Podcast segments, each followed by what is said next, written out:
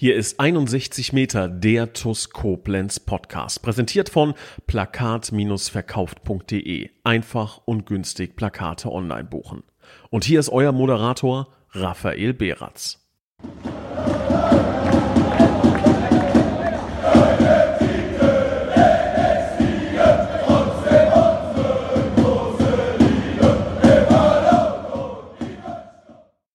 Liebe Schengel, hallo und ein ganz recht herzliches Willkommen zu einer neuen Folge von 61 Meter, dem TUS Koblenz Podcast. Und was waren das für vergangene drei, vier Tage?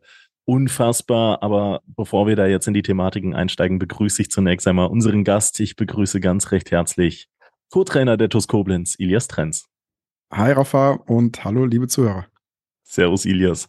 Ich freue mich, dass du da bist. Wir haben jetzt schon ein bisschen länger nicht mehr miteinander gesprochen, hat mir aber immer großen Spaß gemacht und ich glaube, ähm, ich glaube, als Gast gibt es eigentlich fast schon keine geilere Woche, in einen Podcast zu kommen, als äh, heute, einen Tag nach diesem äh, Wahnsinns-Auswärtsspiel auf dem Betzenberg bei der Zweitvertretung des ersten FC Kaiserslauterns, begleitet von unfassbarem Support.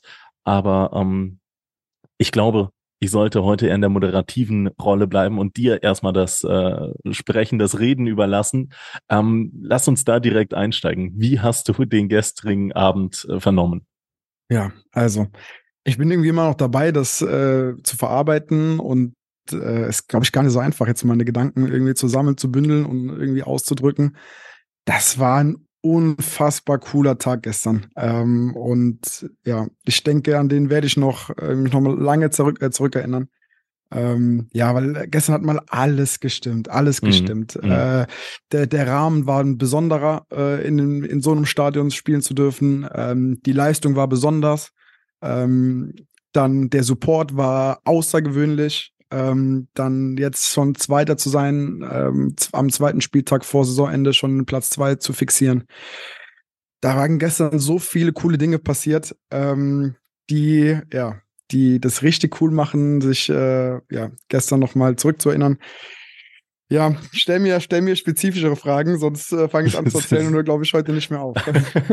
mir geht's aber relativ ähnlich. Also ich weiß auch noch nicht genau, wohin mit meinen Emotionen. Ich bin immer noch ganz elektrisiert. Also ich hatte dieses Gefühl, fast schon zwischenzeitlich verloren geglaubt. Also das hört sich jetzt unfassbar negativ an. Ich bin immer noch TUS-Fan durch und durch, aber dieses Endorphin getränkte Gefühl, dass du mit einem Lächeln ins Bett gehst, dass du mit einem Lächeln aufwachst, dass du erstmal so aufgeregt bist, gar nicht einschlafen zu können. Dann früh am Morgen, quasi schon um sieben, acht Uhr morgens bin ich wieder wach gewesen und ähm, musste mich quasi nochmal dazu zwingen, aufgrund des Feiertages vielleicht nochmal ein paar Minuten länger im Bett zu bleiben, ein bisschen mehr zu regenerieren. Ähm, weil ich habe mir gestern Abend nochmal das gesamte Spiel angeguckt. Also ähm, ich habe direkt die Highlights vorbereitet, alles, was da eben so dazugehört. Und da gehört eben auch nochmal so ein bisschen das, das Sichten der, der ähm, Highlights, um eben die Spielzusammenfassungen zu erstellen dazu. Das Ganze muss ja dokumentiert werden. Und ähm, es ist unfassbar, was ich da gefühlt habe und auch schwer in äh, Worte zu fassen. Und ähm, ich glaube, ähm, ich muss ja nicht jetzt hinten raus natürlich noch auf eine Frage kommen, aber ich glaube, dass du äh, gerade schon mal was, was Richtiges erwähnt hast mit, es hat gestern einfach alles gepasst. Ähm, was ich besonders beeindruckend fand, ist, dass das und das darf man natürlich jetzt nicht falsch verstehen, so ein bisschen auch aus dem Nichts kam, was das für eine Euphoriewelle ausgelöst hat. Also es war ja im Vorfeld klar, so zwei DKF-Busse würden fahren, mindestens ein Bus der Ultras, wurden dann später doch noch zwei. Der logische Menschenverstand hätte gedacht, an einem Mittwochabend 18 Uhr 200, 250 Fans kamen, kommen. Aber ähm, hinten raus waren es dann plötzlich, ja, was waren das? 450, vielleicht schon fast 500 äh, TUS-Fans, die plötzlich am Mittwochabend da im Fritz-Walter-Stadion äh, standen. Das war ja auch so eine Geschichte. Ja, das, das war auch außergewöhnlich. Ja. Erzähl, erzähl. Äh, ganz kurz noch, das war ja auch eine Geschichte, die sich erst wirklich in der letzten Minute oder quasi schon in der ersten Minute nach Anpfiff angebahnt hat. Ne? So bis, bis kurz vorm Spiel hat man gedacht, ja, der Block wird sich wahrscheinlich gleich noch füllen, dann kommen vielleicht noch 50 Mann, die Ultras fehlen ja noch, aber dann wären wir bei 100 bis 150 vielleicht gewesen und dann auf einmal war es äh, richtig voll und äh, richtig laut. Wie, wie war das, wie war das für euch? Also ähm, du hast angesprochen, außergewöhnlich, aber ähm, hättest du da mit so einer, mit so einer, ähm, ja, ich möchte sagen, quantitativen, äh, mit so einem quantitativen Support, mit so einer Vielzahl an Fans gerechnet? Äh, äh kann man ja gar nicht mit rechnen. Das ist ja, also erzähl mir mal, nenn mir einen Oberligisten in Deutschland, der bei so einem Spiel, bei einem Auswärtsspiel anderthalb Stunden vier, 500 Fans mitbringt. Das ist unglaublich. Also Mittwochabend, glaub, 18 Uhr, ne? Un unfassbar, unfassbar. Ich sag, wenn, wenn Lautern die erste Mannschaft, wenn die zweite Liga spielen, dann ist manchmal der Auswärtsblock oder wahrscheinlich öfter der Auswärtsblock nicht so gefüllt, wie er gestern war, bei, in der Oberliga. Das war unglaublich. Rafa, du kannst dir nicht vorstellen, ich hatte am ganzen Körper Gänsehaut, als die in der vierten, fünften Minute angefangen haben zu singen.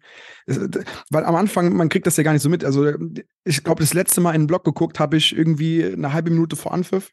Ja. Mm, und habe gesehen, dass, dass schon viel los ist, ne, aber dass die Ultras noch nicht da sind. Ja, ja. Und, ähm, und so, und dann bist du halt im Tunnel. Also dann gucke ich nicht mehr auf, auf den, in den Blog und auf einmal wie so, also genau, wie als würde dir einer eine Schelle geben, so wie als das hat so reingeklatscht auf einmal. Du hörst diese Trommeln. Ich habe auch diesen Videoschnipsel. Ich habe, ich krieg jedes Mal, ich habe schon zehnmal geguckt und ich krieg's immer noch beim zehnten Mal krieg's immer noch Gänsehaut. Die fangen an zu trommeln und dann auf einmal kommt das Forza tous allez und ey, ja. wirklich am ganzen Körper Gänsehaut und dann das macht wirklich, also das, das ist keine, ist keine Floske, wenn man da sagt, das macht hm. so viel auch mit der Mannschaft und mit uns weil wir sitzen in der Kabine und die Jungs, die waren gefühlt der eine oder andere, der war klinisch tot und wir konnten ja nicht viel wechseln. Ja. So, aber wir ja. haben gesagt, Männer, guckt in den Auswärtsblock. Wenn ihr nicht mehr könnt, wenn ihr, wenn der Ball im Aus ist, ihr könnt nicht mehr, guckt, dreht euch kurz um, guckt den Auswärtsblock, macht einfach einmal die Ohren auf und die, die Fans, die werden euch tragen über diese 90 Minuten. Die werden euch tragen. Und ähm, das ist, da, du, du kannst ja gar nicht aufhören zu laufen. So, die peitschen dich nach vorne. Das ist, äh, ja, ist so unglaublich. Äh, das war gestern, das war, wie gesagt, in der vierten, fünften Minute, ähm, als sie angefangen haben zu singen. Boah, Gänsehaut, ganzer Körper. Kann ich nur unterschreiben. Also ich, ich sitze hier wirklich mit einem breiten Grinsen. Seht's mir nach, liebe TUS-Fans, wenn, wenn das jetzt in der moderativen Rolle nicht mal ganz so objektiv ist, wie ihr es jetzt vielleicht gewohnt seid. Ich bin jetzt auch äh, viel schlechter vorbereitet als sonst, aber ich glaube, wir sollten uns da einfach mal vom Gefühl tragen lassen ausgerechnet mal in äh, dieser Woche. Äh, ich habe auch vernommen, ich habe ja mit dem einen oder anderen Fan dann gesprochen, geschrieben, viele haben sich gemeldet, man vernimmt ja auch super viel in den sozialen Medien. Ich weiß nicht, wie viel du da schon reingeguckt hast, aber da geht es ja auch ähm, wirklich durch die Decke, was, was die Zahlen angeht. Ich habe ähm, mit dem äh, Social Media Kollegen der TUS Koblenz schon geschrieben, der meinte, wie oft die Stories geteilt wurden. Das ist, das ist einfach eine neue Welle von Euphorie und das, das Wort darf man jetzt, glaube ich, auch mit äh, Fug und Recht einfach mal in den Mund nehmen. Das gestern war einfach Euphorie, die ausgebrochen ist. Der ein oder andere TUS-Fan im Auswärtsblock hatte Freudentränen einfach vor Stolz. Ich hatte auf der Haupttribüne bei diesem langen Support nach Abpfiff, das waren ja nochmal 15, 20 Minuten Dauersupport, ähm, ich hatte auch äh, feuchte Augen, einfach weil, weil das wieder so ein Moment war, wo man einfach nicht wusste, wohin mit sich, wohin mit seinen Emotionen. Man freut sich so, man ist so stolz drauf, weil ich natürlich auch weiß, was da für eine Arbeit einfach dahinter steckt. Und ähm, keine Ahnung, ein Blick, du hast es angesprochen, ein Blick in die Kurve genügt, um zu wissen, wieso wir das Ganze machen, wieso diese TuS Koblenz ein so geiler Verein ist und wieso dieser Verein einfach die geilsten Fans der Welt hat. Deswegen sage ich auch einfach nochmal an dieser Stelle Danke, danke, danke für diesen Abend, den wahrscheinlich wir alle, wir Fans und natürlich auch die Mannschaft ganz, ganz lange nicht vergessen werden. Und ähm, das war, das war unfassbar besonders gestern. Definitiv. Um, ähm, und das äh, äh auch ja, nochmal, also nochmal auf die, auf die zweite Halbzeit dann zu kommen. Ich, ich glaube oder ich bin der festen Überzeugung, das macht auch was mit dem Gegner. Weil ich sage zusammen, also die Fans und wir zusammen, wir können so eine Wucht entwickeln und es ist so schwer dann anzugreifen, weil du greifst ja nicht nur gegen elf Spieler an auf dem Platz, du greifst auch noch gegen 400, äh, gegen 400 TUS-Fans an, die sich die Seele aus dem Leib schreien und bleib dann mal ruhig so, weißt du? Also du, hast das Gefühl, das ist, das ist einfach, das ist zu mächtig so. Das ist einfach, das ist zu mächtig, um dass du jetzt auf einmal aus dem nächsten zwei Tore schießen kannst, ne? Und ähm, ja, wie gesagt, nach Abpfiff, das war, das war unglaublich. Ich hatte, ich muss, ich habe so ein, so ein Flashback, ähm, weil ich das einmal so erlebt habe. Ähm, und das war äh, tatsächlich erste Bundesliga. Äh, Mainz, Mainz gegen Bremen, das ist schon, ja. das ist bestimmt schon vier, fünf Jahre her, ja. ähm, wo mal die Bremer Auswärtsfans nach einem, ähm, nach einem Sieg äh, nochmal 30 Minuten draußen geblieben sind, also im Block geblieben sind, bis die äh, Spieler fertig waren mit Duschen nochmal rausgekommen sind. Und äh, das ist unglaublich, das ist krass, so dass ich, dass ich das als Fan erleben darf. Und jetzt habe ich es gestern einfach als als Trainer erlebt. So. Ja. Das ist so, das ist unglaublich. Dass die, dass die, die haben einfach nicht aufgehört zu singen. Die haben einfach nicht aufgehört zu feiern. Wir wollten reingehen und dann haben wir gesagt, das geht nicht. Wir müssen noch mal, wir müssen noch mal hin und noch mal zusammen und äh, noch mal diesen Moment irgendwie festhalten. Und man hätte, man wollte das auch gar nicht loslassen irgendwie. Also am liebsten hätte ich mich da nur zehn Hunden, hätte ich einen Campingstuhl hingestellt, so, hätte zehn Stunden da gesessen und hätte ihn einfach, hätte einfach zugehört und so den Moment genossen. Das wollte man, wollte man gar nicht aus der Hand geben, diesen Moment. Ähm, ja, war echt, war echt ein schöner Tag. Das ist unfassbar. Also ich, ich merke gerade, wie verbunden ich dem Verein bin, auch als du das wieder erwähnt hast. Ne? Das, das versetzt dich natürlich in so einem Gespräch einmal mehr in diese Situation, nochmal in, in diesen gestrigen Abend und ich hatte sofort wieder feuchte Augen. Ne? Also das ist, das ist so packend, das ist unfassbar. Aber ähm, danke einfach nochmal an dieser Stelle und bevor ich da jetzt äh, zu emotional werde, lass uns da, es wäre eine Schande, wenn wir es nicht tun würden, gerade mit dir als Gast, lass uns doch tatsächlich mal über das Sportliche gestern Abend äh, sprechen. Ähm, da darfst du mich jetzt natürlich gerne torpedieren, wenn ich äh, falsch liege. Ich sage, wir haben gestern eines der besten, vielleicht sogar äh, mitunter das beste Spiel äh, in, in, in dieser Saison abgeliefert. Das war, das war Wahnsinn. Also es war eine unfassbar gute Leistung von uns mit äh, Kombinationen vorne, hinten raus. Klar gab es Momente, die man natürlich immer besser ausspielen kann. Darauf will ich gar nicht hinaus. Aber ähm, von, von dem, was wir gefeitet haben, drei Tage, drei Tage nach diesem schweren Spiel gegen Auersmach, auf das kommen wir auch noch zu sprechen. Das ist etwas, mit dem ich tatsächlich so nicht gerechnet hätte. Ich war guter Dinge, dass wir das Ding äh, gegen Lautern irgendwie gewinnen werden. Ja, irgendwie hatte ich das im Gefühl, aber ich habe nicht gedacht, dass wir das ähm, mit mit diesen mit diesen entfesselten Kräften getragen durch die Fans äh, noch noch mal so leisten werden. Wie hast du das äh, Spiel aus äh, sportlicher Sicht gesehen? Ja, also ich äh, muss da immer so ein bisschen differenzieren, wenn es dann wirklich um das Inhaltliche und das Sportliche geht. Ähm, ich habe auch ein paar, ein paar Dinge habe ich schon auch gelesen und natürlich Überschwang der Gefühle, sagen wir, bestes Spiel ever und beste Saisonleistung. Und ähm, ich muss das, also ich würde es ein bisschen differenzieren. Gerne. Ähm, erstmal, und ich glaube, um das ein bisschen einzuordnen, ähm, Kaiserslautern zwei Tage nachdem man gespielt hat zu spielen, ist so kompliziert. Ist so kompliziert, weil erstmal die hatten einen Tag mehr Pause so und das ist in der Phase, wo wir jetzt sind, ist, ist ein Tag einfach viel wert. So, dazu ist es halt ein U, äh, U3, U21. Ähm, die, die, Jungs in dem Alter regenerieren sich dann schon auch nochmal einen Tick schneller. Deswegen war schon, mhm. war uns schon bewusst, dass die frischer wirken werden, als wir das sind. So, und dann ist es halt eine Mannschaft, die dann auch nichts mehr zu verlieren hat, die wieso im Ballbesitz mit sehr, sehr viel Risiko spielt, die schwer sind, dann auch zu packen und die Ballbesitzphasen zu kontrollieren, ist kompliziert bei ihnen dann. Ähm, ja, und ähm, deswegen war das echt kompliziert vorzubereiten. Dazu finde ich, äh, um jetzt vielleicht äh, hört der, äh, mein Trainerkollege das äh, bei Lautern der Früh, ähm, hört, er hört er zu. Ich muss auch ein Riesenkompliment machen, weil ich finde, bei mir ist eine ganz klare Handschrift zu erkennen, ähm, wie sie Fußball spielen. Spielen einen sehr mutigen Ball, haben eine gute Position auf dem Platz und das ist, ähm, wie gesagt, das ist, das ist nicht einfach zu verteidigen. Ähm, und ja, haben uns dann aber trotzdem und ähm, wir wollten uns trotzdem treu bleiben. Also wollten dann nicht hinfahren von Beginn an und sagen, okay, wir, wir sind vielleicht ein bisschen müde und dann vielleicht besser, wenn wir uns hinten reinigeln und irgendwie nur kontern. Nee, wir wollten schon unserem, äh, uns treu bleiben und haben gesagt, wir sind mit unserer Art und Weise sind wir bis hierhin gekommen. Wieso sollten wir jetzt was ändern? Wieso sollten wir jetzt irgendwie einen anderen Weg wählen, wenn dieser Weg, den wir gegangen sind, uns bis hierher gebracht hat? Also lass uns noch einmal unsere Beine in die Hand holen, bevor es vier, fünf Tage frei gibt. Lass uns einmal unsere, unsere Beine in die Hand holen und versuchen, äh, da auch äh, in der ersten Halbzeit ein Pressing-Feuerwerk zu spielen, die unter Druck zu setzen, zu, zu stressen. Ja, und das hat funktioniert. Nicht in jeder Situation, aber wir hatten schon, ähm, schon hohe Ballgewinne gegen sie.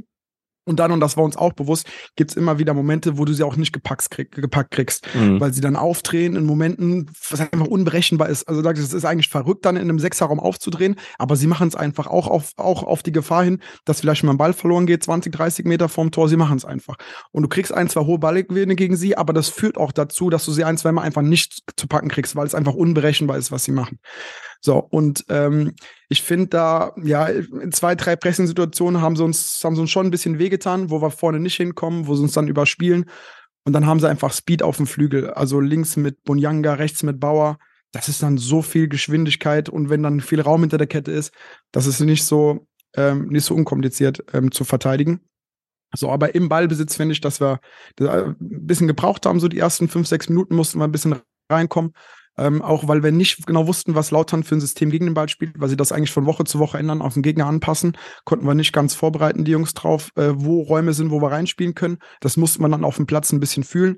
Haben wir dann nach zehn Minuten gemacht und dann sind wir besser reingekommen. Dann hatten wir schon den ersten Durchbrüche am Flügel gehabt, ähm, haben unsere Achter gefunden in Halbräumen und dann ähm, der eine oder andere Diagonalball von Danny, der hat dann geholfen, uns auch ein Gefühl auf den Platz zu geben, okay, wir kriegen sie gebrochen im Mittelfeld, also sie haben ja im Mittelfeldpressing gespielt, mhm. wir mhm. kriegen sie im Mittelfeldpressing gebrochen, wir kommen äh, hinter die letzte Kette ähm, und dann sind wir gut reingekommen und ich finde, in der ersten Halbzeit hatten wir etwas, was wir die Saison, ähm, was uns häufig abging, äh, wir waren sehr effizient ähm, mit, unseren, mit unseren Großchancen. Ne, also wir waren sehr ineffizient, wenn es darum ging, Großchancen rauszuspielen, weil ich finde, da haben gestern eine ganze Menge Großchancen rumgelegen auf dem Platz, wo uns der letzte Ball gefehlt hat, wo uns der vorletzte Pass gefehlt hat. Aber auf beiden Seiten, ne? Das muss man festhalten. Auf, auf, auf beiden Seiten, auf beiden ja. Seiten. Ja. Ähm, wo uns dann so in dem, in dem, in dem letzten Moment waren wir dann technisch zu unsauber. Ähm, da haben viele Großchancen rumgelegen, die wir nicht gefunden haben. Aber die Großchancen, die wir hatten, ähm, dann das 1-0 mit Justin, das ist dann, das, also so viel Qualität, ja. Also von Leute ist mal ein Einwurf, ne? Einwurf mit 2 gegen 3 oder so spielen die da außen. Ähm, Delon macht einen Ball fest, äh, legt ihn nochmal vorbei, Justin Durchbruch am Flügel und dann die Ruhe zu haben, im 16er reinzugehen, zu warten, zu warten, wo geht der Spieler auf und dann mit schwachem Fuß ja, ich meine, da wurden wir auch kritisiert für den letzten Tagen, dass wir jetzt auf einmal die Flügel getauscht haben. So, und wer gedacht hat, Justin Klein kann mit links nicht flanken, der sollte schon mal das das 1-0 angucken. Der chippt den mit dem schwachen Fuß butterweich hinten auf den zweiten Pfosten, wo wir dann äh, mit einem ballfernen äh, Schienenspieler einlaufen äh, und, und äh, ja, uns 1-0 machen. 2-0 ist, ähm, ja, ist dann Standard, der hängen bleibt, kommt nochmal zurück und dann ist es auch so eine, so eine Sache, dass wir, also Standards, gerade so Freistöße im Halbfeld, wenn die abgeblockt werden, mussten immer noch mal auf den zweiten Pfosten bringen. Kommt nicht ganz auf den zweiten Pfosten, aber das ist halt immer gefährlich. Immer noch mal direkt reinbringen und dann hast du oftmals eine Überzahl äh, äh, hinten auf den zweiten Pfosten. Kommt, glaube ich, auf den ersten, aber Erion, ja, macht dann endlich wieder sein Tor. Ähm, hat er sich so verdient. Sträflich freigelassen. Ich habe da ein, zwei äh, Videos schon gesehen aus ähm, dem Fanblog. Da war dann doch tatsächlich sehr viel Raum für Erion stand äh, fast schon zentral vom Tor, tendenziell eher zum ersten Pfosten und mein Gott, dem Jungen, also auch Umut natürlich, ne, aber gerade Erion, ähm, der ja auch seine Vergangenheit anderthalb Jahre bei Kaiserslautern hat, den, ähm, den hat man das, glaube ich, sehr, sehr gegönnt, weil er, glaube ich, auch äh, sehr lange auf dieses Tor hingearbeitet hat und ich glaube, der Moment hätte gestern besser nicht sein können. Ja, gab keinen schöneren Rahmen für ihn, dann wieder zu treffen und dann auch mit einem Tor. Also er also was heißt mit dem Tor wieder in die Spur zu finden, weil in der Spur war er die ganze Zeit, weil er gut gespielt hat die letzten Wochen. Vor allem die letzten zwei, drei Spiele hat ihm richtig gut gefallen. Ähm, aber mit einem Tor hat er sich dann auch wieder belohnt ne, für, für seine Leistung. Und auch eine witzige Anekdote ist, ähm, ja, dass der, der Stadion hat das vorm Spiel, also die letzten Worte, das kann ich mal aus dem Nähkästchen plaudern, die letzten Worte, die er an die Mannschaft gerichtet hat, bevor wir raus auf den Platz gegangen sind, war, dass er das Gefühl hat, dass er bei heute, dass bei einem Spieler heute der Knotenplatz, der in den letzten Wochen nicht viel getroffen hat. So, der, oder der, der nicht getroffen hat in den letzten Wochen, der irgendwie so ein bisschen, so, das waren die letzten Worte, die er, die er an die Mannschaft gerichtet hat, als wir auf den Platz gegangen sind. Und dann ist das natürlich, äh, ja, das war ein schöner Moment, als dann Erin das Tor gemacht hat, ja. Ähm, ja, und dann ähm, haben wir, haben wir ein 2-0 in der Halbzeit gehabt. Was ja, also in Lautern Auswärtsspielen 2-0 zur Halbzeit zu haben, das das ist schon, das ist schon groß. Ne? Das ist schon ja. groß, vor allem, ja. vor allem, wie gesagt, wenn wir drei Tage vorher gespielt haben. So, dann auswärts dann 2-0 zu haben, ja, das ist schon richtig cool. Und dann haben wir aber in der, in der Halbzeit haben wir den Jungs auch gesagt, dass es gibt Mannschaften, es gibt Mannschaften in der Liga, in der Aufstiegsrunde, wenn du zur Halbzeit 2-0 führst, ist das Spiel durch, ist das Spiel zu. Aber wir haben die Jungs gewarnt, Kaiserslautern ist so eine Mannschaft nicht, weil die sind mhm. so, die, sie haben sowas Verrücktes in sich. So in ihrem Spiel ist sowas Verrücktes. Und ich war mir sicher, dass sie nicht in der Halbzeit aufhören zu spielen, sondern dass dieser Rahmen im, äh, in dem Stadion zu spielen mit so vielen Fans, dass, dass sie antreiben wird, in der zweiten Halbzeit nochmal was zu machen. Sie werden das nicht akzeptieren, das Ergebnis. So, das und da haben wir die Grundkonstellation hat mich auch so ein kleines bisschen an den Kampf um die Meisterrunde tatsächlich erinnert. Also ich hatte auch nicht das Gefühl zur 2 zu 0 äh, pa Pausenführung, dass Lautern sich da jetzt aufgibt oder so, sondern dass die dann äh, tatsächlich auch nochmal ähm, kommen werden, selbst wenn dann eine andere Truppe am Ende des Tages auf dem Platz stand, wie noch in der, in der letzten Saison. Ja, ja, das, das haben wir, das haben wir schon geahnt in der Halbzeit, dass sie sich nochmal richtig aufbäumen werden und nochmal versuchen, das Ergebnis zu drehen. Ähm, ja, und dann haben wir so ein bisschen, äh, dann war es clever, glaube ich, was wir gemacht haben in der zweiten Halbzeit. Dann haben wir tatsächlich so ein bisschen, äh, haben wir, sind wir nicht mehr vorne angelaufen, weil wir wussten, wenn wir jetzt vorne pressen und sie überspielen uns und gewinnen dann zweite Bälle, hm. dann werden die Räume einfach schwer zu schließen, weil wir werden schon unsere Beine spüren in der zweiten Halbzeit. Ne? Und dann, wenn wir dann darauf angewiesen sind, immer nachzuverteidigen, 40, 50 Meter, dann wird schwer. Dann kommen wir in, äh, dann kommen sie in Tempoaktionen rein, kommen in Umschaltaktionen rein, wo sie dann vielleicht 4 gegen 4, 5 gegen 5 mhm. haben mit Raum mhm. hinter der Kette und das darfst du ihnen nicht geben. Mhm. So, wir wussten aber zeitgleich oder auf der anderen Seite ist ja auch klar, oder wer uns kennt, weiß, dass wir tief verteidigen, also dass wir einfach sehr gut tief verteidigen können. Ne? Vor allem mit der Dreierkette, die wir haben plus Eldo vorne dran, ähm, haben wir kein Problem damit, auch eine sehr lange Zeit tief zu verteidigen. So, und dann haben wir uns darauf, ähm, haben wir den Jungs das gesagt, okay, jetzt gehen wir rein ins tiefe Verteidigen, versuchen umzuschalten, clever nochmal, vielleicht nochmal ein, zwei Konter auszuspielen, um es 3-0 zu machen aus dem Konter raus. Aber ihnen einfach lautern ruhig den Ball zu geben, sie auch ihre Verrücktheit irgendwo zu lassen, vielleicht sie dann zu bestrafen, dass sie mal einen Sechser auflösen, dass sie keine Restverteidigung haben, sie da zu bestrafen ähm, aber ihnen den Raum hinter der Kette zu nehmen, um, ähm, um dann wirklich, dass wir viele frontale 1 gegen 1 Situationen kriegen, ja. Und die frontalen 1 gegen 1 Situationen, also ich weiß nicht, was da eine Quote war in der Halbzeit. Ich habe gefühlt kein einziges frontales 1 gegen 1 gesehen, was wir verloren haben. Egal ob Justin Umut am Flügel, ähm, Danny, wenn wir gestochen sind, aus der Dreierkette raus, wenn äh, Danny und Mo gestochen sind, wenn sie mal überspielt haben mit dem Chip auf Stali. Der, ich habe keinen Zweikampf gesehen, den wir verloren haben. Das war unfassbar clean verteidigt. Und ähm, da kann ich als Trainer, kann ich, kann ich das Kompliment ist nicht groß genug, was ich den Jungs machen kann. Weil als Trainer gibst du den Jungs dann eine Struktur in der Hand in der Halbzeit und sagst, äh, erwarnst sie, sie werden nochmal kommen, sie werden das versuchen, sie werden das machen. Aber als Trainer gewinnst du ja keinen Zweikampf an der Linie und du gewinnst auch kein Kopfballduell und du kannst auch keinen Raum schließen und du kannst auch nicht umschalten. Du kannst, äh, du kannst nur antreiben so und dann äh, hast, hast du liegt das nicht mehr oder viel liegt dann nicht mehr in deiner Hand. Ähm, und deswegen macht mich das ähm, stolz zu sehen, wie die Jungs da gefightet haben. Und ähm, ich meine, dass Danny, das Stali, das Mo, Eldo, Justin, Umut, dass die, ähm, wie die verteidigt haben, war offensichtlich. Das hat jeder gesehen, aber ich will auch mal einen Spieler nennen, der in, dann in dem Zug auch vielleicht ein bisschen zu kurz kommt, ist beispielsweise Mendy. So, weil mhm. Mendy ja eigentlich ein Spieler ist, der sich über andere Dinge definiert im Spiel, als gegen den Ball zu laufen. Mhm. Also mhm. ich meine, Danny, Stali, Mo, äh, die haben gedacht, glaube ich, als zweite Halbzeit, als Lauter den Ball hatten, die, die dachten, oh, jetzt endlich. So, jetzt können wir hier endlich mal unseren Trieb nachgehen, einfach mal 45 Minuten nur zu verteidigen. So, aber Mendy ist ja jemand, der fühlt sich ja eigentlich nur wohl auf dem Platz, wenn er einen Ball am Fuß hat. So, aber ich glaube, der hat gestern fünf Ballkontakte in der zweiten Halbzeit gehabt. Aber der hatte, der hat der ist so viel gelaufen und hat so viele Räume geschlossen. So, also der hat etwas getan, was gar nicht so in seinem, äh, ja, was Naturell gar liegt, nicht ja. so in seinem Bereich, in seinem, genau in seinem Naturell liegt. Ja, und ähm, dann, ähm, das gibt mir als Trainer nochmal ein gutes Gefühl, weil also am Ende gewinnst du nur so Spiele. Ja, wenn du auch mal Dinge tust, die also einfach nur Dinge tust, nur um zu gewinnen und nicht irgendwie um, um, um zu glänzen, um irgendwie so, sondern es geht nur darum, alles zu tun, was nötig ist, um zu gewinnen. So, und wenn dann Mandy am Ende fünf Beikontakt hat in der zweiten Halbzeit, aber zehn Kilometer gelaufen ist, gefühlt, dann ähm, ist die Wahrscheinlichkeit groß, dass er ein Spiel gewinnt. So sieht's aus. Nicht in Schönheit sterben, sondern am Ende des Tages diese Mentalitätssiege einfahren. Ähm, das war mitunter der Schlüssel zum Erfolg und das mit einer durchwegs wirklich sehr, sehr, sehr, sehr starken, hochkonzentrierten Leistung. Du hast es angesprochen. Ähm, Durchgang eins war wild, viel äh, hin und her. Es war ein sehr schnelles Fußballspiel, so hatte ich zumindest das Gefühl, ähm, bis wir das dann irgendwann mal im Laufe des zweiten Durchgangs einigermaßen beruhigt bekommen haben und dann äh, in Durchgang zwei sehr, sehr konzentriert verteidigt. Ähm, ich weiß, dass du das nicht immer so machen kannst, natürlich, weil dann, dann lässt man immer ein paar Spieler außen vor.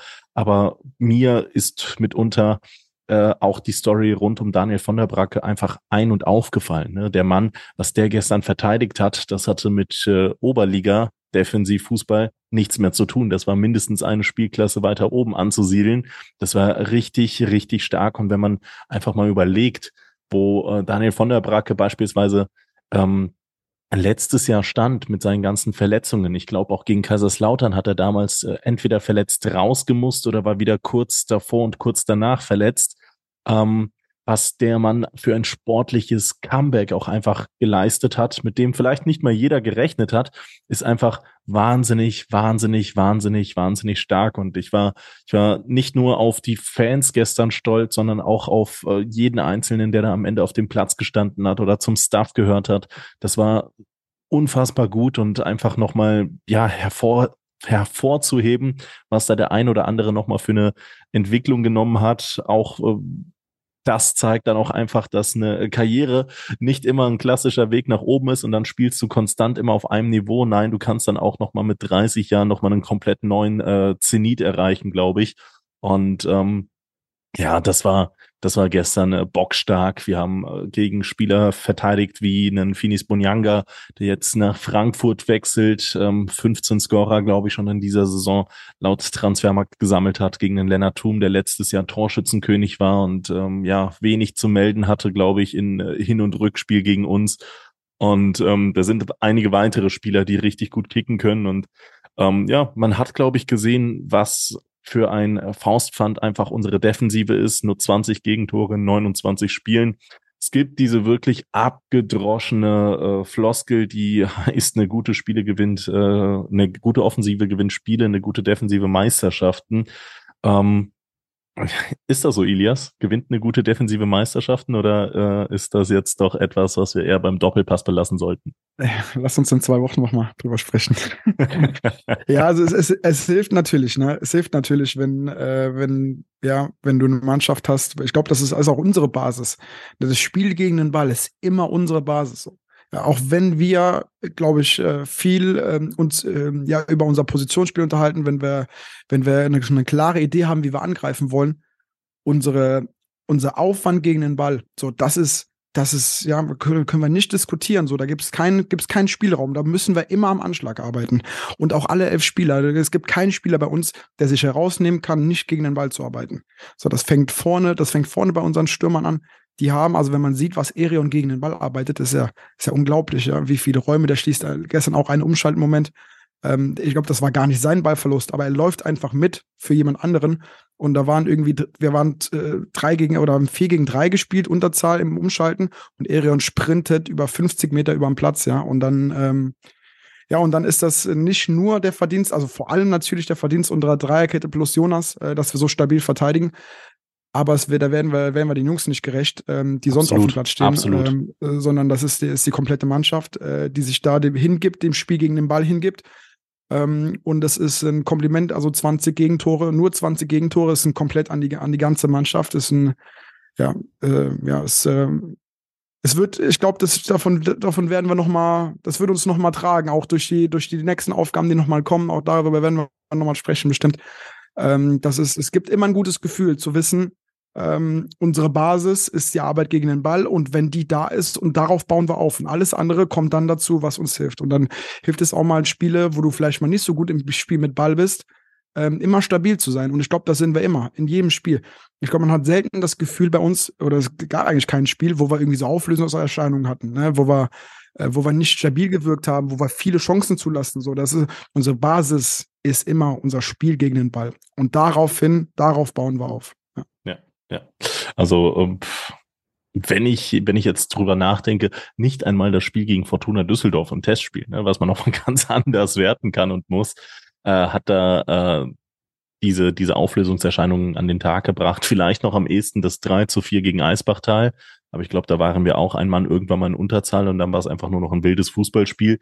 Und ähm, ja, das zeigt auch einfach mal von vorne bis hinten wieder, wie äh, durchweg äh, positiv diese Mannschaft auch eingestellt ist, dass selbst der erste Offensivmann ganz vorne drin ähm, anfängt, äh, leidenschaftlich äh, zu verteidigen, mannschaftsdienlich zu spielen. Und so ist es tatsächlich so, dass wir ähm, auch ohne 25, 30 Tore Stürmer tatsächlich ähm, es geschafft haben, den Druck auf den TSV Schott Mainz mal zumindest für dieses Wochenende zu verlagern. Die müssen dann jetzt in Dieflin punkten. Ähm, und selbst wenn die das schaffen, letzter Spieltag ist auch nicht ohne. Wir zu Hause gegen den FV Dieflin ähm, spielen da ja auch mit nicht so schlechter Statistik auf, mit äh, elf Heimsiegen, drei Unentschieden und keine einzige Niederlage. Das ist schon stark. Ähm, und äh, ja, klar, der TSV Schott Mainz dann im Heimspiel gegen den FK Pirmasens. Und Die Mainzer haben noch alles in der Hand, das muss man so sagen, klar. Aber ähm, selbst wenn wir in die Aufstiegsrelegation, über die werden wir gleich noch sprechen, äh, kommen sollten, ist, glaube ich, auch da mit dieser Mentalität, mit dieser Mannschaft zunächst einmal ganz, ganz viel äh, zu holen.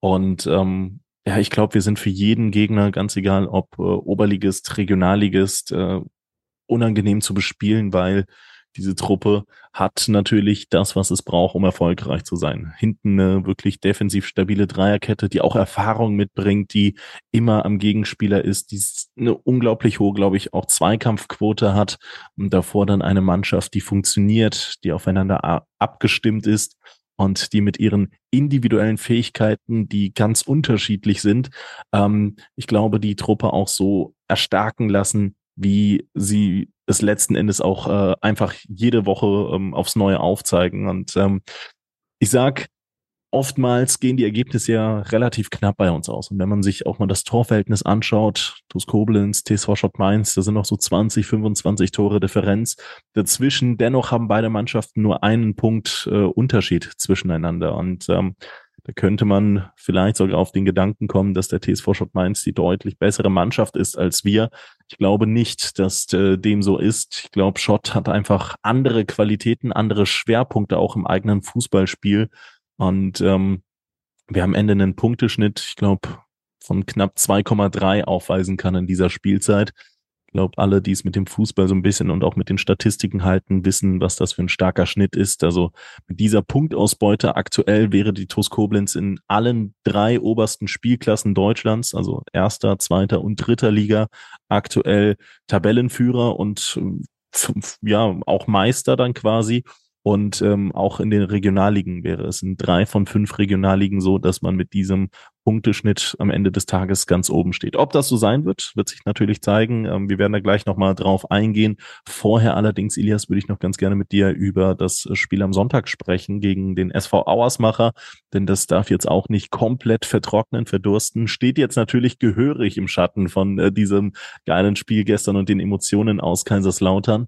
Aber auch da gibt es natürlich so ein, zwei Takte, glaube ich, noch, über die wir äh, sprechen äh, können, sollen, müssen. Und ähm, ja, da würde ich dir direkt äh, die Bühne überlassen, so ein bisschen in die Analyse zu gehen. Auersmacher, glaube ich, nochmal ein ganz anderer Gegner gewesen als Kaiserslautern. Dennoch ähm, hat es für drei Punkte gereicht und das Mittel zu dieser Lösung, das hattest du wahrscheinlich in deinem Kopf parat. Ja, ähm, Ausmacher, ähm, ja, es, äh, also es ist, ist wirklich überschattet von dem, von dem Sieg äh, gestern. Muss Klar, mich jetzt echt nochmal so ein bisschen, so ein bisschen zurückerinnern. Was war ein Ausmacher? Also das Gefühl jetzt irgendwie schon zwei Wochen her. Ähm, aber ja, also ich, ich glaube, ich fange mal so an ähm, mit dem, mit der Analyse äh, der Nachbetrachtung von Mechtersheim, weil die hat eine große Auswirkung auf das Aus Ausmacherspiel. Weil äh, kann ich jetzt mal auch ein bisschen äh, wieder aus dem Nähkästchen plaudern. Ähm, mhm. Wir waren mit uns selbst nach dem Mechtersheim-Spiel sehr, sehr unzufrieden sehr unzufrieden, weil wir überhaupt nicht im Spiel das gemacht haben, was wir uns vorgenommen haben. Ähm, ging da so ein bisschen über den Matchplan, vor allem mit dem Ball. Ähm, ja, waren wir, ja, waren wir echt unzufrieden mit uns selbst. Und okay. dann ja. haben, wir so, haben wir so ein bisschen überlegt, äh, wie, wie gehen wir das Spiel jetzt an äh, gegen Auersmacher? Ähm, und, und wie gehen wir die Trainingswoche an? Ähm, und da haben wir, ich finde, da haben wir so, so ein bisschen an einem Scheideweg äh, gestanden so. Und ich bin, ähm, heute bin ich da glücklich drüber, wie wir das geschafft haben. Ähm, so in, aber in der Retro-Perspektive ähm, ist es, glaube ich, interessant, mal so nachzuvollziehen, ähm, weil wir uns gefragt haben, ja. ähm, inwiefern macht jetzt diese, diese Situation, diese Drucksituation, auch wenn es eigentlich ein positiver Druck ist, aber in, inwiefern verändert da unser Spiel gerade? Oder inwiefern mhm. lenkt er uns mhm. ab von in, inhaltlichen Dingen? Weil mhm. unsere, weil wir in inhaltlichen Dingen in Mechtersheim einfach nicht gut waren, vor allem im Ballbesitz. So. Dann haben wir uns gefragt, was ist jetzt die richtige, was ist jetzt die richtige Marschroute? Ist es jetzt besser, ähm, das so ein bisschen äh, zu ignorieren und so ein bisschen wegzuschieben und zu sagen, okay, wir müssen die nächsten Spiele jetzt einfach irgendwie gewinnen und die Jungs haben keinen kein, äh, keine Aufmerksamkeit oder keinen Raum mehr irgendwie äh, im Kopf dafür, jetzt nochmal inhaltlich nochmal Dinge zu justieren, nochmal, ähm, ja, nochmal zu verbessern, nochmal zu analysieren, nochmal da, nochmal, äh, ja, nochmal da zu justieren. Ähm, oder ist es jetzt, oder müssen wir genau das machen. Müssen wir jetzt wirklich nochmal äh, in die Analyse gehen, auch mit der Mannschaft in die Analyse gehen, nochmal in der, nochmal Details arbeiten, auch zu, in der Phase der Saison, nochmal in Details arbeiten im Training, um uns wirklich auf inhaltliche Dinge zu fokussieren, um die nochmal, um einfach nochmal besser zu machen.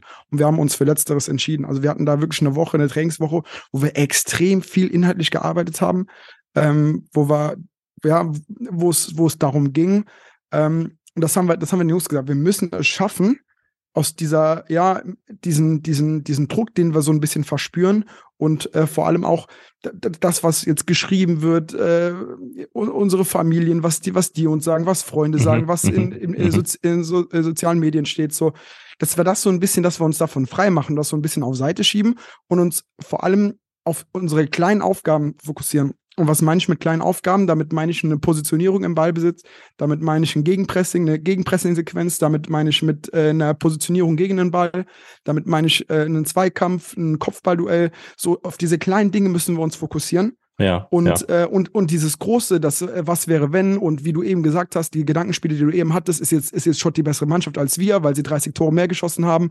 Wie viele Punkte brauchen wir noch aus den letzten drei, vier Spielen? Ähm, äh, reicht vielleicht ein Unentschieden jetzt? Erstmal gegen Mechtersheim oder müssen wir gewinnen und wie ist es gegen Auersmacher dann? Was ist, wenn wir, so dass wir das komplett auf Seite schieben mhm. und mhm. komplett mhm. dieses, mhm. dieses, dieses, dieses Denken über das Große und Ganze komplett anderen Menschen überlassen und wir fokussieren uns komplett auf inhaltliche Dinge, auf unsere kleinen Aufgaben auf dem Platz. So, und das war die Marschroute jetzt für, den, für die letzten zwei Spiele und ich finde, dass uns das gegen Auersmacher extrem gut gelungen ist, weil wir da wieder zu unserem Spiel gefunden haben. Also das Auersmacher-Spiel ist ja so, was ich gelesen habe, in der, ähm, ja, bei den, äh, ja, so im Drumherum und bei den Fans und, äh, und bei den Zuschauern wesentlich schlechter weggekommen, wie ich es empfunden habe. Äh, weil ich fand, das war inhaltlich wirklich ein Spiel wieder deutlich in die richtige Richtung, weil wir zu unserem Ballbesitz Fußball wieder gefunden haben. Wir hatten zwar ein paar technische Fehler drin und ein paar Umschaltmomente für, für Ausmache, aber was die Positionierung, ich kann ja verstehen, dass man das auch nicht so sieht als Zuschauer, geht mir ja genauso, wenn ich irgendein Spiel gucke. Aber als Trainer äh, in der Analyse sieht man das, was Positionierungen angeht, was Ballbesitz angeht, was diese, was ja, was inhaltliche Dinge angeht, die wir, ähm, die wir besprechen, die wir umsetzen wollen, war das deutlich näher wieder an dem Fußball, ähm, wo wir uns eigentlich sehen. Und, und, und, und, und zehnmal mehr als das, was wir in Mechtersheim gespielt haben. So, und das hat uns ein gutes Gefühl gegeben, auch für Lautern, weil wir nach dem Ausmacherspiel äh, der Mannschaft zeigen konnten, Männer, wir haben es geschafft in der Situation jetzt, obwohl ich fand, also ich habe es gespürt, so vor dem Ausmacherspiel, da war echt Druck drauf. So, ich habe ich hab gespielt, ich will nicht na, auf den Betzenberg fahren und gewinnen müssen, wenn es um Platz 2 ja, geht. Ja, ja also, auf jeden Fall. Die, Situ die, Situation will ich verhindern und das hat auch jeder gespürt und da war schon Druck drauf ähm, auf dem Spiel und trotzdem haben wir uns haben wir es geschafft, in der Situation uns auf diese diese kleinen Aufgaben, auf diese inhaltlichen Aufgaben zu konzentrieren. Und, ähm, und da ist, äh, ja, da mache ich der Mannschaft ein Riesenkompliment, dass uns das nochmal in der Phase gelungen ist, uns nochmal zu verbessern. Also in mhm. der Phase uns inhaltlich zu verbessern, dass uns das gelungen ist. Ähm, ja, und deswegen Ausmacher, ähm, ähm, ja, ich habe das Spiel gemocht. Ich habe das Spiel gemocht, äh, als ich mir nochmal angesehen habe. Ich habe es auch in der Analyse besser gesehen als im Spiel. So mhm, im Spiel mhm. dachte ich, okay, das war ganz in Ordnung. In der Analyse habe ich es besser gesehen, weil wir ähm, in der ersten Halbzeit äh, echt guten Ballbesitz hatten ähm, und auch aus dem eigenen Ballbesitz ähm, äh, ins letzte Drittel viel gekommen sind und äh, viele gefährliche Situationen hatten. Ähm, mhm. Und ja, so ein Gegentor, ich finde, das Gegentor war gestört, das 1-1, ne, weil das so aus dem Nix gefallen ist. Ne? Also da haben noch gar nicht aufs Tor ja, geschossen. Ja, ja, hat uns auch. Äh, ja, und vor allem nach unserem 1-0 haben wir halt zwei mhm. Riesenchancen aufs 2-0. So, und wenn wir, wenn wir da auf 2-0 stellen, dann, äh, dann sind wir richtig im Flow drin. Ne? Weil wir hatten da ein gutes Gefühl in der Phase nach dem 1-0. Klar, bin, ähm, bin, ich, bin dann, ich bei dir. Ja. ja, und dann haben wir das 1-1 bekommen und das hat dann nochmal so, das hat dann so ein bisschen gestört. Dann hatten wir, dann waren wir im Aufbau dann manchmal zu ungeduldig, so haben wir zu, äh, zu schnell vertikal gespielt. Ähm, hatten dann ähm, im Übergangsspiel ein paar technische Fehler drin, wo wir ein paar Konter bekommen haben und das waren dann zwei, drei Konter zu viel. Mhm. Zwei, drei Umschaltsituationen zu viel. Und ich glaube, das war auch das, was den Zuschauern so ein ungutes Gefühl gegeben hat. Ne, weil man ist das gar nicht so gewohnt, dass eine, dass eine Mannschaft gegen uns äh, in einer Halbzeit zwei, drei, vier Mal hinter der Kette ist. Und das war Ausmacher halt durch diese Umschaltmomente. Genau, dass es, dass es dann letzten Endes diese Großchancen gegeben hat, um es vielleicht einfach noch mal ein bisschen zu verdeutlichen in der Wortwahl für all diejenigen, die noch nicht ganz äh, so belesen sind. Also die Situation, in denen Jonas Bast äh, so richtig mal eingreifen musste. Aber er war da und ähm, hat das äh, dann ähm, am Ende festgehalten, was wir uns alle erhofft haben, nämlich diesen äh, 2 zu 1 Sieg. Ich wollte dich jetzt nicht stören, ich wollte es vielleicht noch mal so ein kleines bisschen aufbröseln. was da dann ähm, im Konkreten vielleicht gemeint ist für diejenigen, die es nicht gesehen haben. Ja, ja, und dann äh, aber direkt ein Sprung in die zweite Halbzeit, weil ich meine, wir haben in der Halbzeit haben wir ein 1-1 und uns war schon klar, dass wir das Spiel gewinnen müssen, wenn wir unsere Ziele erreichen äh, äh, wollen.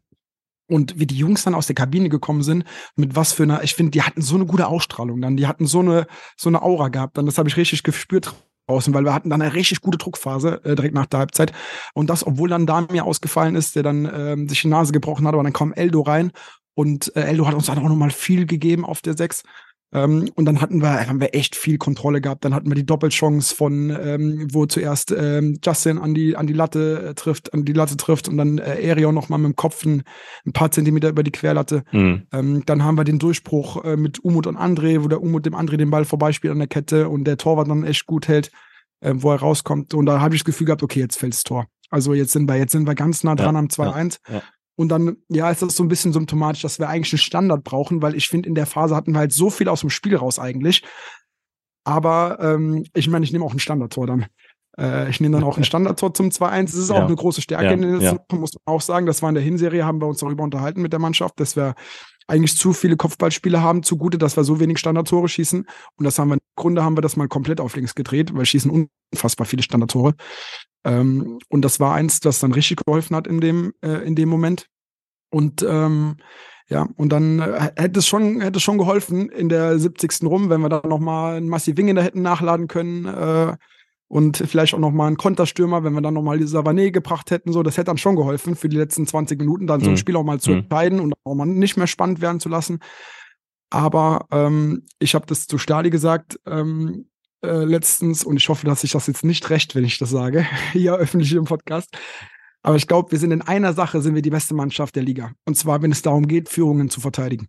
Mhm. Ähm, ich glaube, äh, also es gibt, glaube ich, keine Mannschaft, die so oft enge Spiele über die Zeit bringt wie wir. Und, ähm, und wir brauchen auch ganz oft dann auch kein Glück, weil, weil das einfach wie gestern clean verteidigen bis zum Ende. Also Lautern hat ja hat der, um jetzt nicht wieder zurückzukommen, aber Lautern hat er gefühlt keine Großchance mehr gehabt. Also sie hatten ein, zwei Situationen, wo sie mal hinter der Kette waren, aber es war nicht so, dass sie dann nochmal Pfosten und Latte und was weiß ich, ne? Sondern das war so, und gegen Auersmacher äh, haben wir dann Jonas gebraucht, auf jeden Fall einmal. Das ist ja eine überragende Parade, wo wir dann am zweiten Pfosten mit dem Chipball am zweiten Pfosten, wo sie dann allein vorm Tor stehen. Genau, ja. Äh, überragende Parade, ähm, wo er uns dann mal richtig geholfen hat, im Spiel zu bleiben. Ähm, aber ich habe als Trainer so, das hat sich dann so entwickelt äh, bei mir. Draußen an der Seitenlinie, wenn wir führen, habe hab ich immer so ein, so ein gutes Grundgefühl, so, weil ich immer, ich vertraue halt. Ich vertraue, dass wir verteidigen. Ich vertraue auf Jonas. Ich vertraue auf unsere Dreierkette. Ich vertraue auf unsere Stürmer gegen den Ball, dass die fleißig bleiben.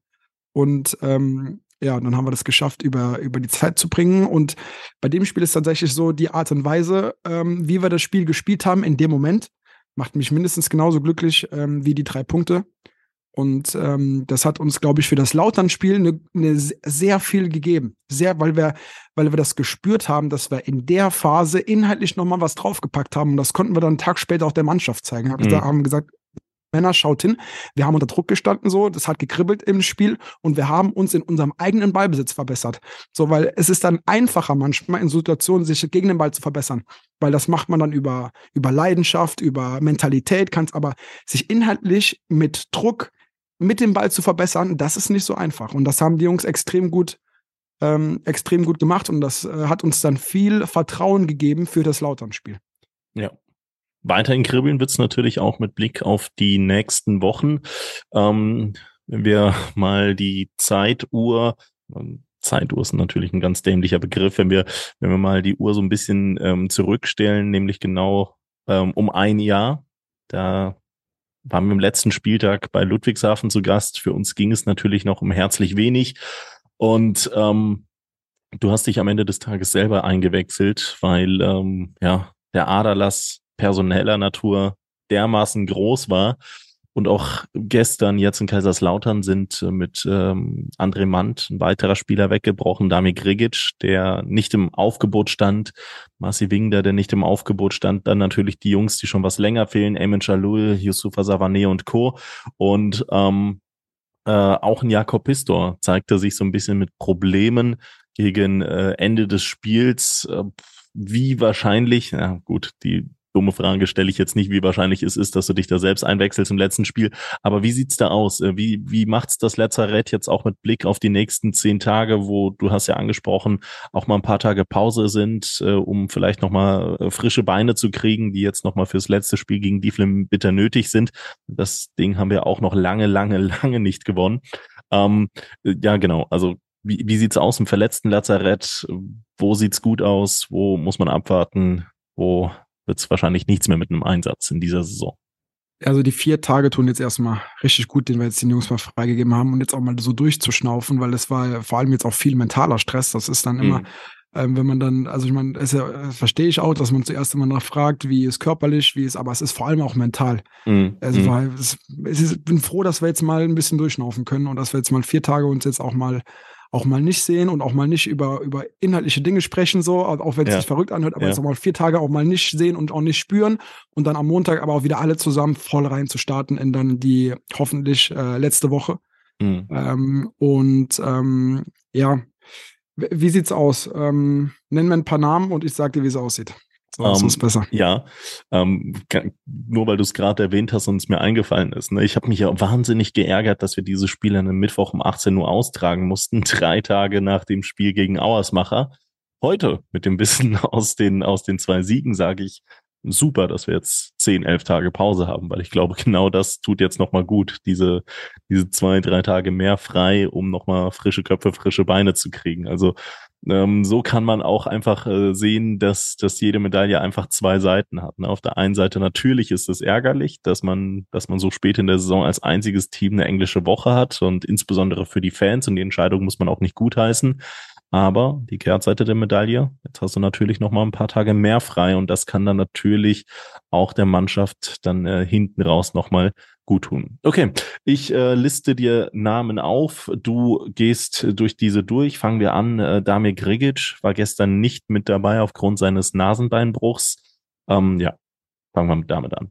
Also der äh, kriegt jetzt eine Maske. Ähm, ähm, eine Maske, mit der er spielen kann, die ihn wieder arbeitsfähig macht für uns. Ähm, und dann, ja, nicht 100 Prozent, ja, will das nicht versprechen, aber dann gibt es auf jeden Fall berechtigte Hoffnung, dass er damit gegen Defense wieder im Kader steht. Okay.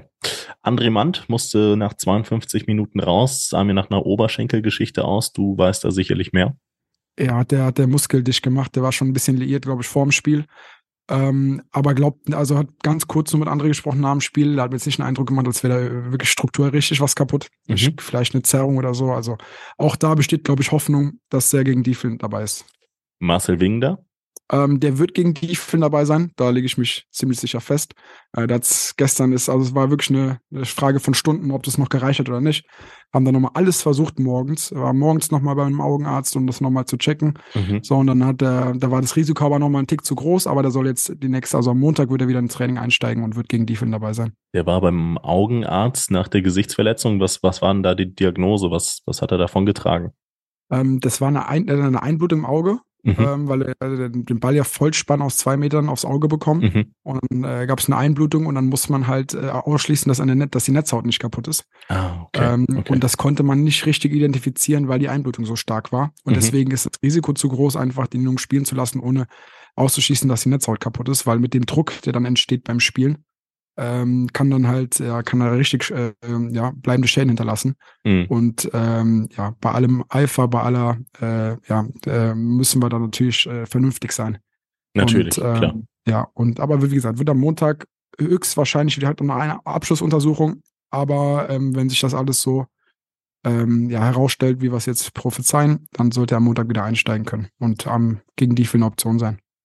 Jetzt äh, mache ich direkt einen Blog, weil ich glaube, ich weiß, dass äh, von den Langzeitverletzten wahrscheinlich äh, nächste Woche niemand mehr dazustoßen wird. Aber ähm, der Vollständigkeit halber haben wir natürlich, ohne jetzt irgendeinen Namen auszulassen, mit Osan Ekici, Almir Ametai, ähm, gerade weiterschauen, Ayman, Ayman Chalul, Yusufa Savane, ähm, ja, in Klammern auch noch Alan Muharemi dazu genommen. Äh, Jungs, die schon sehr, sehr lange fehlen. Ähm, steht bei irgendwem Hoffnung, dass es, dass es für Dieflin reicht? Nee, nicht wirklich. Yusufa ist noch der, der am nächsten oder ja am nächsten dran ist ähm, am Mannschaftstraining. Aber da ja, gab es einen kleinen Rückschlag so. Da haben wir schon versucht, ihn jetzt und nochmal das zu beschleunigen, ein bisschen den Heilungsprozess. Aber okay. da hat der Körper da äh, bisschen signalisiert, dass er noch nicht so weit ist und er musste dann nochmal ein bisschen rausnehmen. Also, nee, alles weitere muss man dann sehen, so von Tag zu Tag. Okay, okay, gut. Äh, letzter Punkt, Jakob Pistor oder vielleicht auch irgendeiner, bei dem man es gar nicht gemerkt hat, weil er gespielt hat. Gibt es da irgendwelche Blessuren oder Wackler oder so?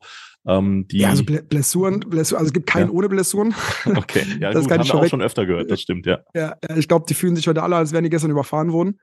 Ähm, aber ja, ähm, jetzt nichts, also ich habe zumindest weiß ich jetzt von nichts, was äh, einen Einsatz gegen Diefeln bei jemandem äh, gefährden äh, würde. Ähm, also da bin ich frohen Mutes, dass, äh, dass wir die Mannschaft, die wir gestern auf dem Platz haben, auch wieder gegen Diefeln haben. Dann ähm, ganz kurze Werbung. Job56.de immer noch der Partner der TUS Koblenz mit Top-Jobs aus unserer Region für unsere Region auf äh, www.job56.de. Jetzt fange ich auch noch an zu nuscheln. Ähm, findet ihr nämlich direkt regionale Arbeitgeber, die der TUS sehr verbunden sind und nach coolen äh, Mitarbeitern suchen und das in vielfältigen Bereichen. Unter anderem suchen derzeit Copado oder sucht Copado in Ötzingen nach Tischlern und Schreinern zur Fertigung und Montage äh, hochwertiger Einrichtungsmöbel. Hans-Werner van Heesch äh, sucht für sein Logistikunternehmen in Neuwied nach Kraftfahrern. Oliver Beicht mit seinem Unternehmen Beicht Versichert sucht in Heiligenroth bei Montabauer nach Kaufleuten für Versicherungen für äh, für Versicherungen und Finanzen für den Innendienst in Voll- oder Teilzeit.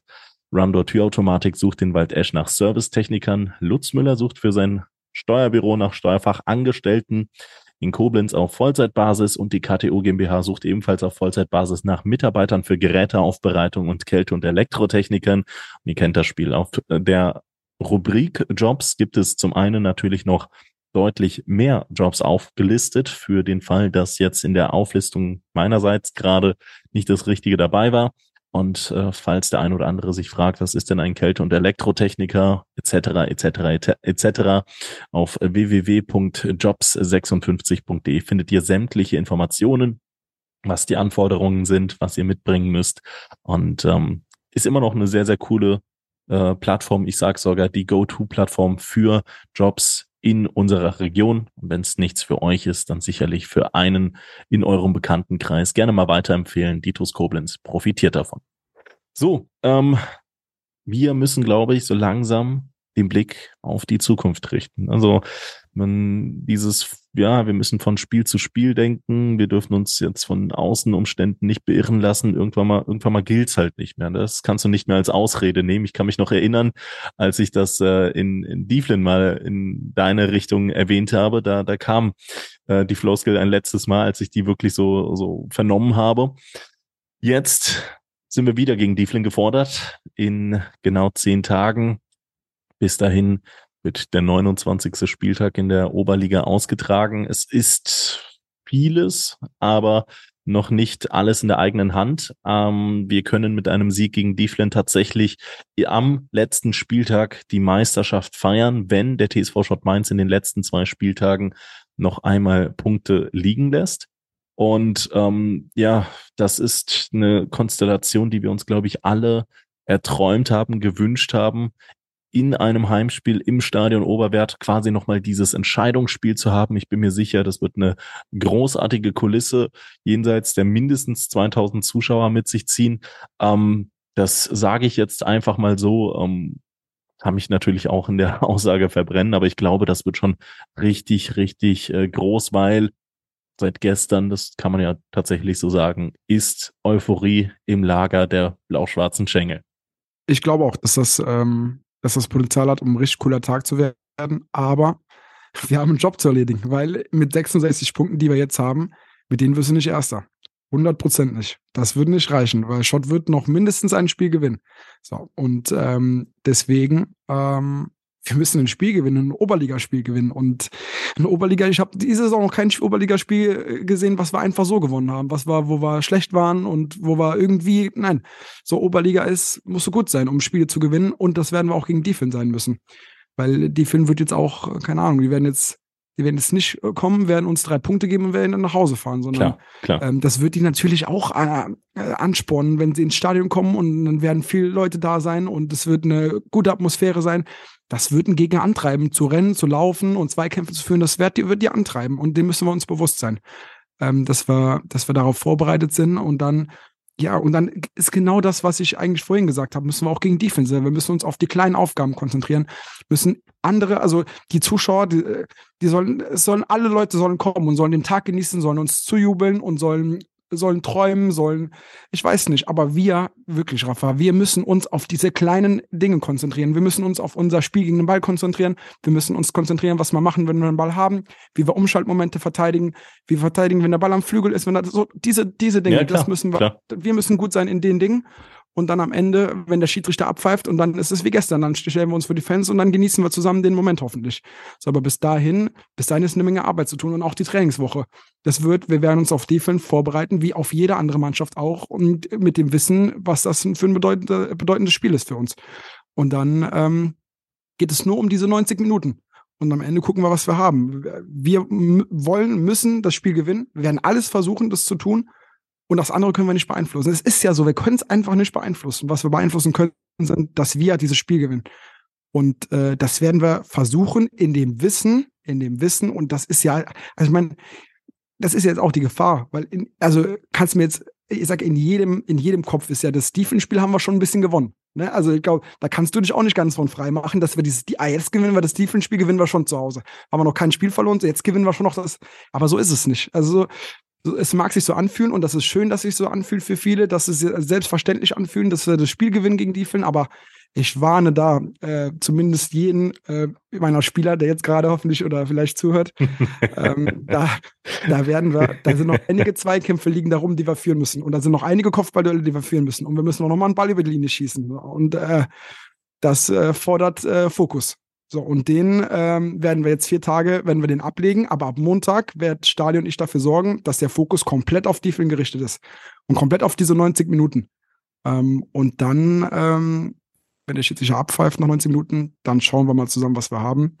Und ich würde mich, und weil darauf äh, wollte es ja auch ein bisschen hinaus, ich würde mich wirklich riesig freuen, ähm, dass wir und äh, ja, dass wir nochmal so einen ähnlichen Moment wie, wie, wie gestern zusammen erleben können und dass wirklich jeder, der das, der das hört und ähm, ja, der, der Lust hat auf, auf echt, auf coole emotionale Momente, unabhängig, es muss gar nicht Fußball sein, einfach jemand, der, der gerne emotionale Momente erlebt, dann ist es kein so ein schlechtes Event, äh, am, am Sonntag ins Stadion zu kommen uh, und zusammen mit uns ähm, ja, ähm, versuchen, Defense zu schlagen und zu gucken, was bei rauskommt. So sieht's aus. Nee, dafür bist du doch da, oder? Ich äh, repräsentiere so ein bisschen die Euphorie der wahrscheinlich rund 1000 äh, Podcast-Zuhörer, die hier gerade zuhören und ähm, du hebst dann den mahnenden Zeigefinger, weil unter den 1000 Podcast-Zuhörern natürlich äh, 20 äh, breitgrinsende Spieler der TuS Koblenz äh, vertreten sind, die ebenfalls mit reinhören. Ganz lieben Gruß an jeden Einzelnen, der gerade noch bis zu diesem ähm, Moment hier im Podcast überhaupt noch dabei ist. Ähm, ja, die Euphorie muss uns lassen. Ja, wir dürfen träumen. Wir müssen jetzt so ein bisschen, äh, glaube ich, auf, auf Wolke 7 schweben, weil man das ähm, als TOS-Fan schon sehr, sehr lange nicht mehr durfte. Und ähm, ja, also das müssen wir jetzt nicht nehmen können. Also du hast gemeinsam mit der Mannschaft natürlich noch diesen mahnenden Zeigefinger zu heben. Ich werde ich werde jetzt einfach jeden einzelnen Tag äh, genießen und äh, auf, auf dieses Spiel am Sonntag hinfiebern in der Hoffnung, dass da jetzt ähm, vielleicht der Fußballgott ausnahmsweise mal eine blau-schwarze Brille trägt. Das äh, ist nicht oft der Fall, aber ähm, es wäre auf jeden Fall ein äh, tolles, tolles äh, Datum und ähm, ja, selbst wenn nicht, ist ja noch alles drin. Ne? Also ähm, wir haben auch äh, die Aufstiegsrelegation natürlich mit einem ähm, Auge verfolgt und da hat sich ja auch wahnsinnig viel in dieser Woche getan. Denn, und ich glaube, da sind immer noch viele Fragezeichen, was passiert denn, wenn wir Zweiter werden würden? Die ursprüngliche Regelung war es ja gewesen, dass in einer Dreierrunde der Zweitplatzierte der Oberliga Rheinland-Pfalz sah. Das könnten wir, das könnte der TSV Schott Mainz, selbst der FK Pirmasens könnte das in der Theorie noch sein.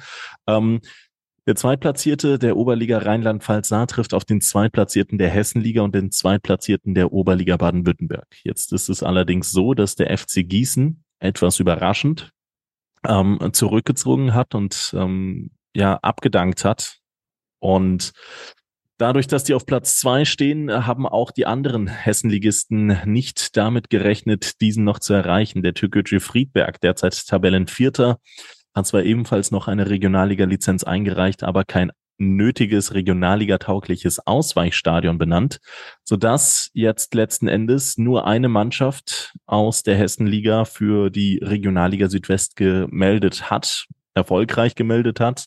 Das ist die zweite Mannschaft von Eintracht Frankfurt, die souverän auf Platz eins steht. Das heißt, es wird keinen Aufstiegsrelegationsteilnehmer aus der Hessenliga geben. Das bedeutet, es wird aus einer Dreierrunde eine Zweierrunde. Der Zweitplatzierte der Oberliga Rheinland-Pfalz Saar trifft in einem Hin- und in einem Rückspiel. Das Ganze in einem Modus, wie wir es früher zum Beispiel aus dem äh, Champions League K.O.-Modus kannten. Sprich, ich meine mit Auswärtstorregelung, korrigiere mich, wenn ich da falsch liege, aber ich glaube, es gibt noch diese Heim- und Auswärtstorregelung. Und ähm, ja, es gibt ein Hinspiel, es gibt ein Rückspiel, einmal gegen den zweiten der Oberliga Baden-Württemberg. Das ist mit großer Wahrscheinlichkeit die SG Sonnenhof Groß Asbach. Und ähm, das ist, glaube ich, auch nochmal ein äh, richtiger Brocken. Ich weiß nicht, ob du bereit bist, jetzt schon so weit in die Glaskugel zu schauen, aber die Aufstiegsrelegation haben wir fix. Wir könnten nur Erster werden. Im schlimmsten Fall wären wir Zweiter und dann würden wir in der Relegation spielen. Also es ist mittlerweile nach 29 gespielten Spielen gar nicht mehr so unwahrscheinlich. Also einfach mal die Frage, habt ihr euch tatsächlich schon jetzt mit dem aktuellen Gegner aus Groß Asbach beschäftigt? Weil, das ist dann mein aus dem Nähkästchen plaudern. Gegen den TuS Mechtersheim war ein äh, Scout äh, von Groß Asbach bereits vor Ort. Wir selber nicht, ähm, Stadion ich. Ähm, das ist äh, jetzt in der Phase ist einfach, äh, ja, ist, ich glaube, wir mussten jetzt unseren ganzen Fokus, unsere ganze Aufmerksamkeit, ähm, ist, glaube ich, auch vernünftig gewesen, dass wir das jetzt auf das gelegt haben, die Aufgaben, die jetzt vor uns gelegen haben. Ähm, aber das wird jetzt, dieser Prozess wird jetzt starten. Ne, dieser Prozess wird jetzt starten. Der hat auch schon gestartet bei, bei unseren Videolisten. Aber bei uns wird dieser Prozess jetzt starten, dass wir uns jetzt ähm, ja, äh, mehr und mehr damit beschäftigen, weil es jetzt auch realistisch wird, ähm, dass, wir, dass wir in die Relegation gehen. Ähm, jetzt, ja, jetzt kommt so die Zeit, dass wir uns damit beschäftigen, aber ich muss ehrlich sagen, ähm, ich glaube, du hast dich damit schon mehr beschäftigt, als ich mich damit beschäftigt mit der Relegation. Ich weiß nicht, wie es eine Auswärtsregel mit einer Auswärtstorregel ist. Also ich habe das auch vernommen, dass es nicht drei, sondern zwei Mannschaften sind, die mhm. sich spielen. Ähm, aber sonst, ich bin ganz offen zu dir. Ich kann, kann dir gar nicht so viel darüber sagen, über die Relegation. Das war, ich hatte nur Auersmacher, ich hatte nur Lauter im Kopf und alles andere hatte ich vernommen. Ich, und das sage ich auch nicht nur zu dir und jetzt hier im Podcast. Mich hat das, ähm, der Nils hat mich das letztens gefragt, gesagt, und wie denkst du darüber, was? Ich habe hab da gar keine Meinung zu, ich habe da noch gar keine Gedanken zu. Ich äh, bin da gar nicht, bin da gar nicht offen gerade darüber auch wirklich mich damit auseinanderzusetzen. Weil es bis gestern Abend ging es nur um, äh, ging es nur um Lautern. So, und heute ging es immer noch um Lautern so, weil um diesen Tag zu verarbeiten. Aber das wird jetzt kommen über die nächsten Tage. Wird man das äh, realisieren auch, dass die Wahrscheinlichkeit groß ist, dass wir in die, dass wir Relegation spielen. Ähm, und äh, natürlich werden wir uns mit auch Groß Asbach auseinandersetzen. Ähm, aber ich kann das nicht einordnen, Stand mhm. heute. Ich kann ja nicht sagen, wie, wie stark die sind und äh, was, sie, was sie gut machen, was sie nicht gut machen, das kann ich ja nicht sagen. Ähm, aber ich verspreche dir, wenn du mich einen Tag vorm Spiel sagst, äh, fragst, dann äh, kann ich dir über Großausbau ein Buch schreiben. also es wird, äh, also wir werden uns auf jeden Fall, wenn es soweit kommt, beziehungsweise äh, ab jetzt werden wir dieses Szenario in Betracht ziehen, natürlich. Das wäre ja naiv, finde ich. Mhm. Ähm, und werden uns äh, auf eine mögliche Relegation vorbereiten. Ähm, ja, aber ich habe da wenige Informationen, ganz ehrlich, zu. Also äh, wann, wie, wo, äh, jetzt zwei anstatt drei Spiele in Summe.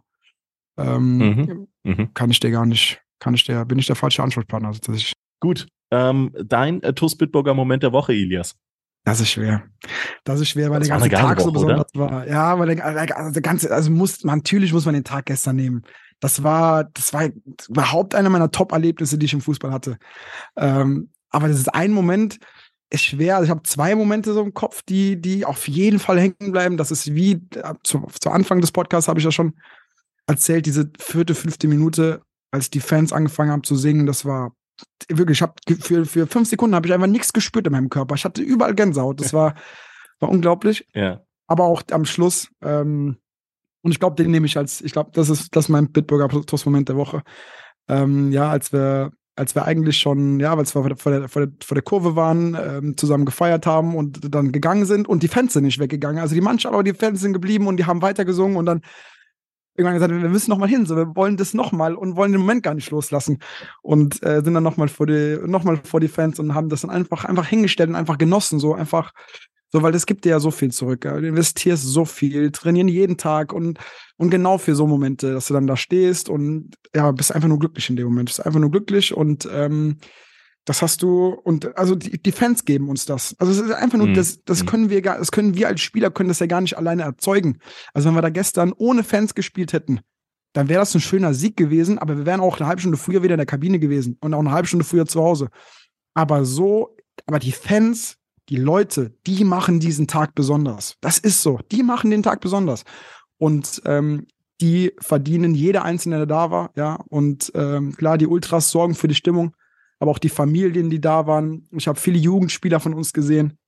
Ähm, ja, ich habe eine Story gelesen, wo jemand erzählt hat, dass sich ein Auto noch extra, also ganz kurzfristig ein Auto ja, gemietet hat ja, ja, und nach Lautern gefahren ist, um ins Stadion zu kommen. Ich kenne den Menschen nicht, aber ich habe das gelesen bei Instagram.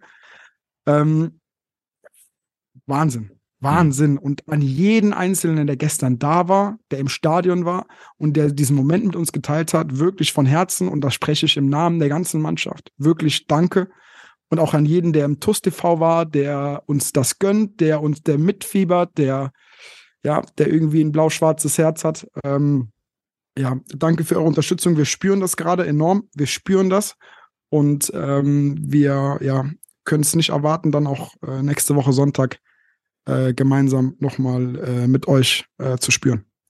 Ja, ein, zwei weitere Fans, die ich da aufgeschnappt habe, sind äh, Fans, die aus der Schweiz angereist sind, extra für das Spiel oder auch vom Niederrhein, also äh, ja, Niedersachsen, Nordrhein-Westfalen, da die Ecke, ähm, gab es immer mal wieder welche, die dann geschrieben haben, ich reise von hier an, ich reise von da an. Also das ist nicht nur die Strecke Koblenz-Kaiserslautern mit anderthalb, zwei Stunden Autofahrt, sondern da waren schon ein paar, die haben sich nochmal mehr auf die eigenen Schultern gesetzt. Mein TuS Bitburger Moment der Woche hätte der gleiche sein können, ist dann allerdings ähm, das Tor für Erion Chachiri. Der Block ist explodiert, pure Ekstase. Das war, das war großartig.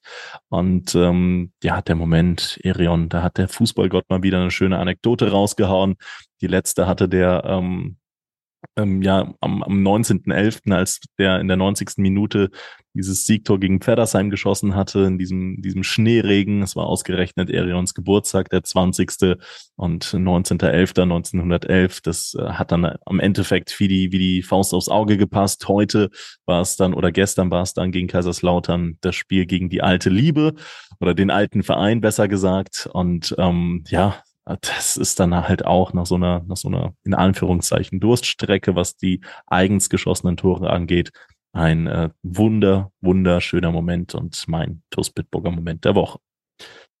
Ja, auch ich sage jetzt Danke. Danke an alle, die uns nicht nur gestern unterstützt haben, die uns nicht nur gestern zugesehen haben, sondern auch über die gesamte Saison hinweg. Es ist ein unfassbar geiles Jahr. Es macht so viel Spaß, TUS-Fan zu sein für die TUS seinen eigenen Beitrag leisten zu können. Und ähm, ich hoffe, ihr hattet auch Spaß mit dem Podcast. Aber insbesondere Danke sagen müssen wir natürlich auch allen, die uns weiterhin treu über MCMXI unterstützen. Und da muss man tatsächlich sagen, die 14. und die 36. Minute wären es gewesen, um diese besonderen Torschützentrikots aus dem Spiel gegen Kaiserslautern äh, zu ergattern. Und obwohl die meisten Nummern mittlerweile in MCMXI vergeben sind, sind die 14 und 36 ausgerechnet frei. Das heißt, liebe Schengel, ihr könnt uns auf www.mcmxi.de auch weiterhin unterstützen, monatlich kündbar für einen Beitrag von 19,11 Euro. Dort könnt ihr euch eine Spielminute, beispielsweise die 14. oder die 36. aussuchen. Und sollte die TuS Koblenz in einem Pflichtspiel ein Tor erzielen, dann gehört euch das äh, Trikot des äh, Torschützen. Solltet ihr Mitglied sein, gibt es die Hose obendrauf natürlich gewaschen von Gerdi und mit Übergabe, mit Unterschrift, so wie man es sich wünscht.